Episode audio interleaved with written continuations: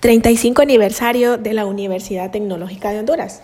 En el año de 1985, luego de realizar varias visitas en diferentes universidades en Estados Unidos, surge la grandiosa idea de fundar la Universidad Tecnológica de Honduras por el carismático empresario Roger Valladares, su actual presidente. En aquel entonces únicamente existía un centro de educación de enseñanza superior en San Pedro Sula en el año de 1986 nace un hermoso proyecto en el cual se convertiría más tarde en la UTH, la universidad privada más grande de Honduras.